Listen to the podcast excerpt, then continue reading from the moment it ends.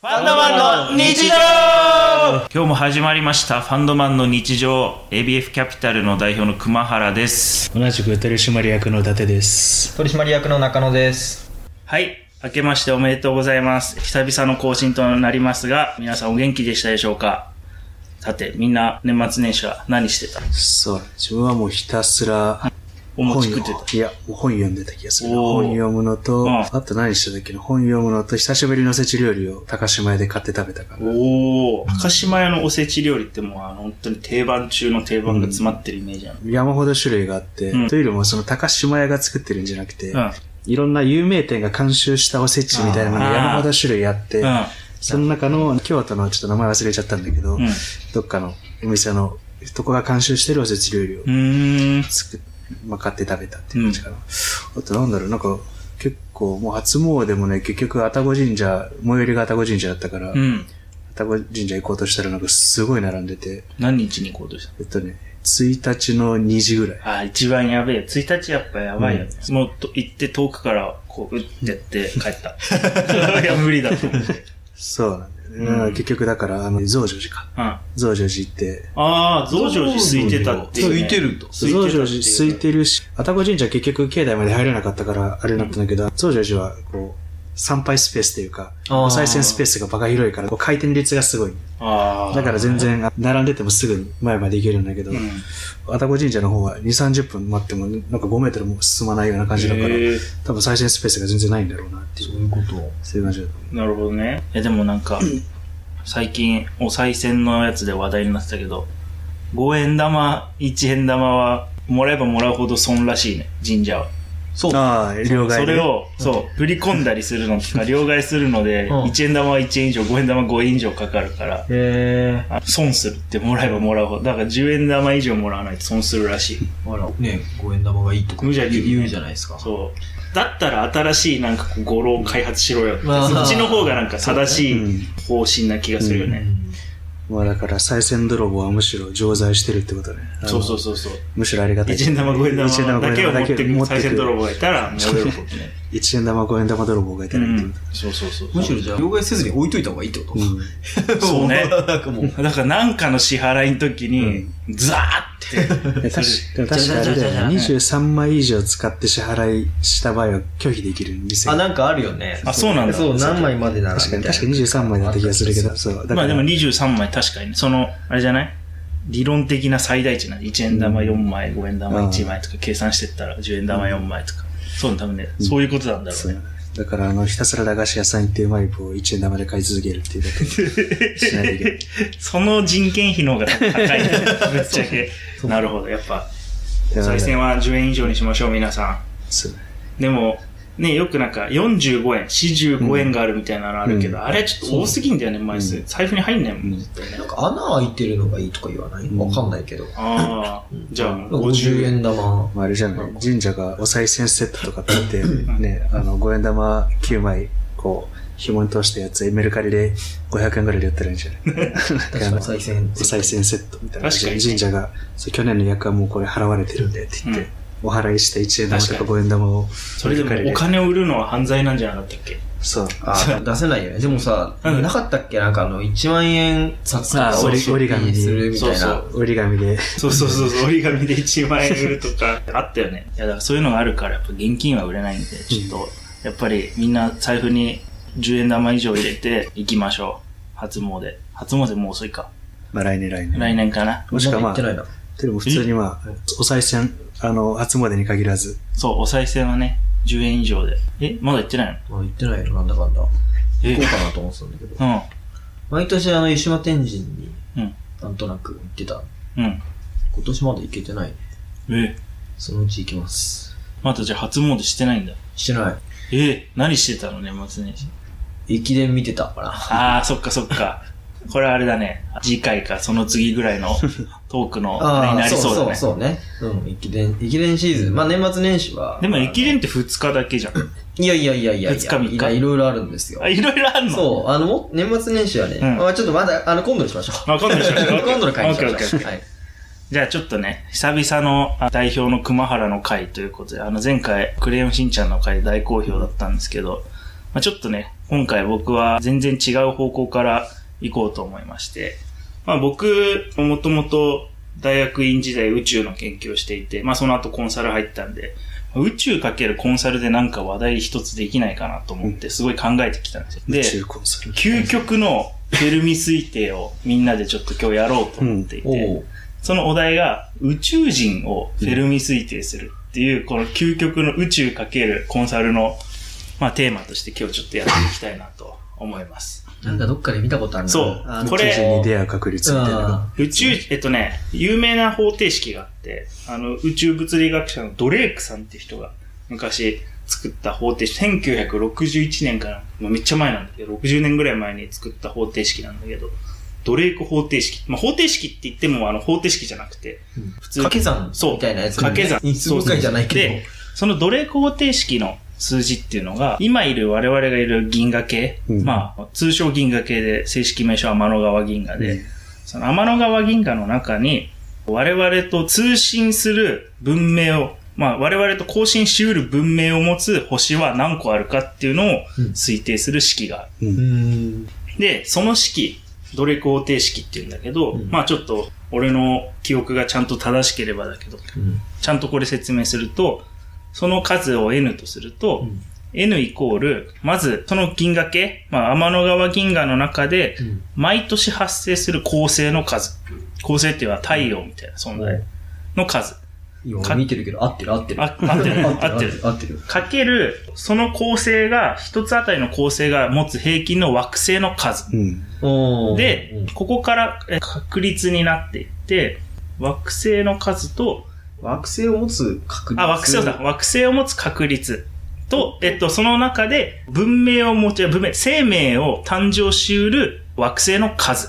いくあの、一つ一つ。うんうんうん。で、かける、えっと、生命が誕生しうる星で、生命が誕生する確率。うん。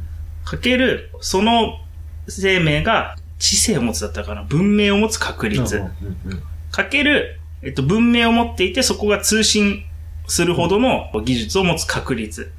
かける、その文明が反映する年数うんうんが確か合ってます合ってますかさすがそんなやつだったと思うんですよね。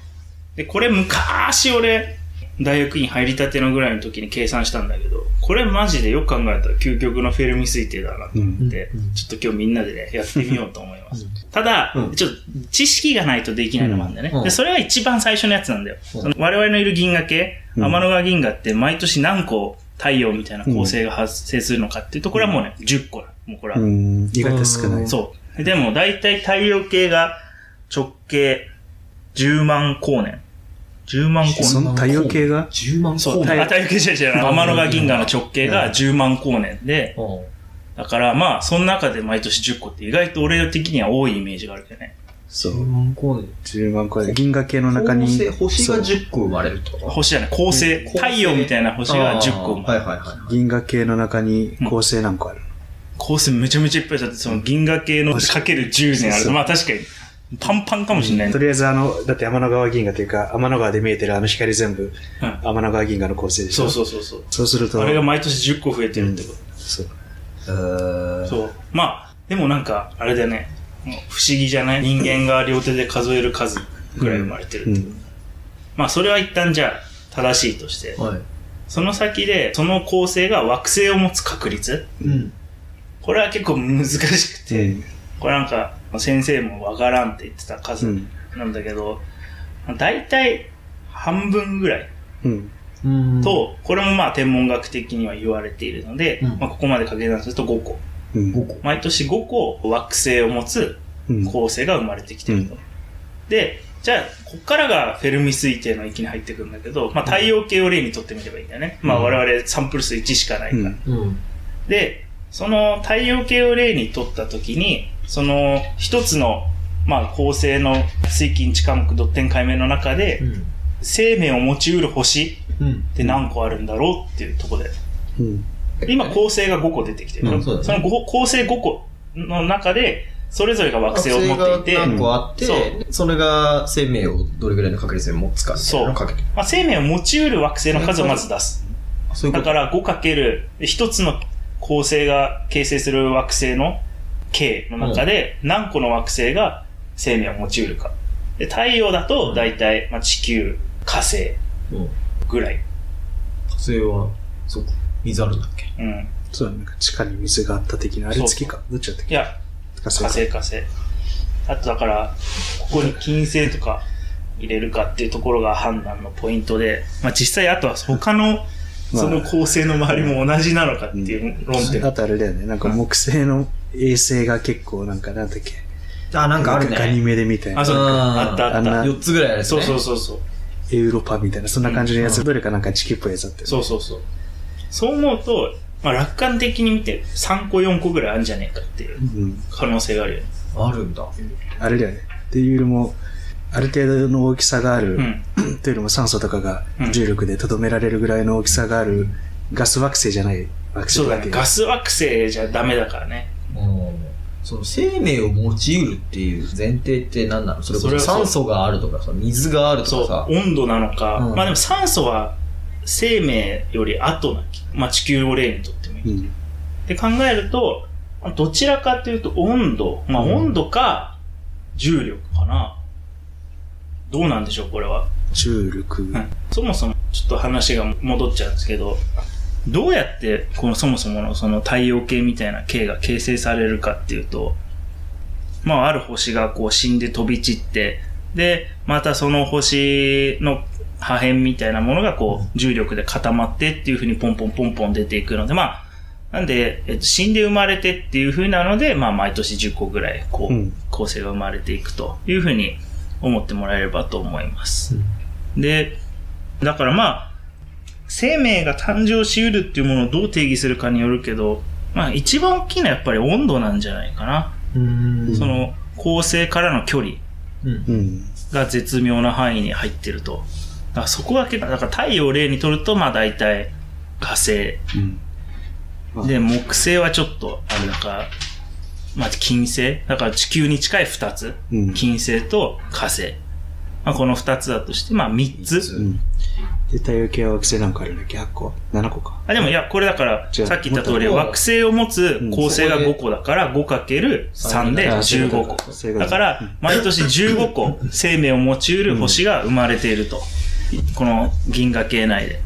で、じゃあその中で次がまた難しいんだけど、生命を持ち得る星が生命を実際に宿す確率。うん、それはもう、それこそ天文天文学的政治になりそうだけどでもこれはどういうことなんだ我々のサンプル数で言ったら3分の1だよね。うんそれは多分あれだよね、うんおそらくあの他の構成系を見たときにそうあの多分ほぼセミ、まあ、確認できてないだけかもしれないけど、いないからいや少なくとも普通の天体望遠鏡で見える範囲内にはずいないっていうことだから、そうだね。でも生命をこううんどう感じ取るかも難しいまあけど、ね微生物がそうそうそうそう。だって火星だって実際に行かなきゃ分かんないぐらいだし、行ってもまだいるかもしれないって言われてるぐらいだから、まあ、ここはすごい、難しいね。難しいやでも、分母というかう、ん生命を宿しううるん惑星っていう中で考えると、うん、これは確率は相当程度高いんじゃないかなとそ思ってう。こて、れはね、なぜかというと、時間うんがやっぱうんまあ太陽系だと46億年そとうか経ってるじゃないですか。その中で46億年経って、まだゼロっていうよりは、そんだけあればちょっとぐらいはまあそうだよ生きね。るんじゃねみたいな。あのこれはね絶滅するかもしれないけど、みたいな。これは、そうそう、まさにその通りで、地球って実は生命がもう、生命が存在できる環境になってすぐ生命が生まれてるんだよね。だから、存在できる環境になりさえすれば、すぐ生まれるんじゃないかっていうのがよく言われてる。ただ、まあこれ実際だから火星にもいないし、木火星にもいないし、金星にもいないってなれば、いないのかもしれない。うんうんだからこれはだから極めて難しいよね。それはさ、でもさ、その、生命を宿しうる惑星じゃなかったっていうそう結論になるんじゃないそう。だとすると、まあ前のやつとの掛け算で1なのかもしれいやいやなまい。あそう。一つの構成あたかり変わらないっていう1。感じだなまあ、それで言ってみよう。じゃあそうすると今は10個生命を毎年宿しましたと。星が。 5個じゃんえいや、10個放送が生まれてでて、半分があそうだ生命し得る可能性半分だがかある惑星をあそう持かち得そうかるてか五そもそも惑星持ち得るのが5でしょ5でしょ。そう。だから5だよね。 0.5かけてね。毎年5個生まれてくると。で、次は、あれだよ、文明を持つ確率だよね。うん。そうこれは非常に難しくて、運命を持つ確率。人間みたいなのがどうなんとな必く然で生まれてきてるのかっていう。しいな、それは。なんとなく気になるのは、うん星って大体寿命何年ぐらい惑星の寿命って。ああ。あとね、これは最後に掛け算される、その文明が存続する期間に関わって、これもね、これが一番実は分からんっていう部分なんだけど、でうもん、だ一応あれだよね、地球生命誕生してから人間が誕生するまで20億年とかそうそうそう30億年がかかってるってことを考えると、確かになんね、かその平均寿命から計算できるかもしれない。その、 30億年ぐらい少なくともあの星の寿命が続いてる寿命じゃないとうん、むずいみたいな確かことがあるかもしれないけど、ただなんか人間生まれてからっていうよりもアウストラロピテクス、に。なんか最古の類人間が生まれてから700万年ぐらいでうん、うん。ここまで来てるから、生まれてさえすれば多分一瞬でそうそう猿が生まれさえすれば一一瞬瞬でここまで来るんだよね猿っぽい何か、なそんかうとりあえ猿ずっぽい何かが生まれる確率って知知性全振り系のあの、うん戦うよりも考える全振り系の生き物がちょんって生まれたら一瞬で来るってそうそれがどんくらいの割合で生まれてくるんでしょうか、まあこれは、まあ、楽観的に見て、まあ、100%が一番楽観的だけどうーん難しいねこれはむずいね。う、うん、次回もお楽しみに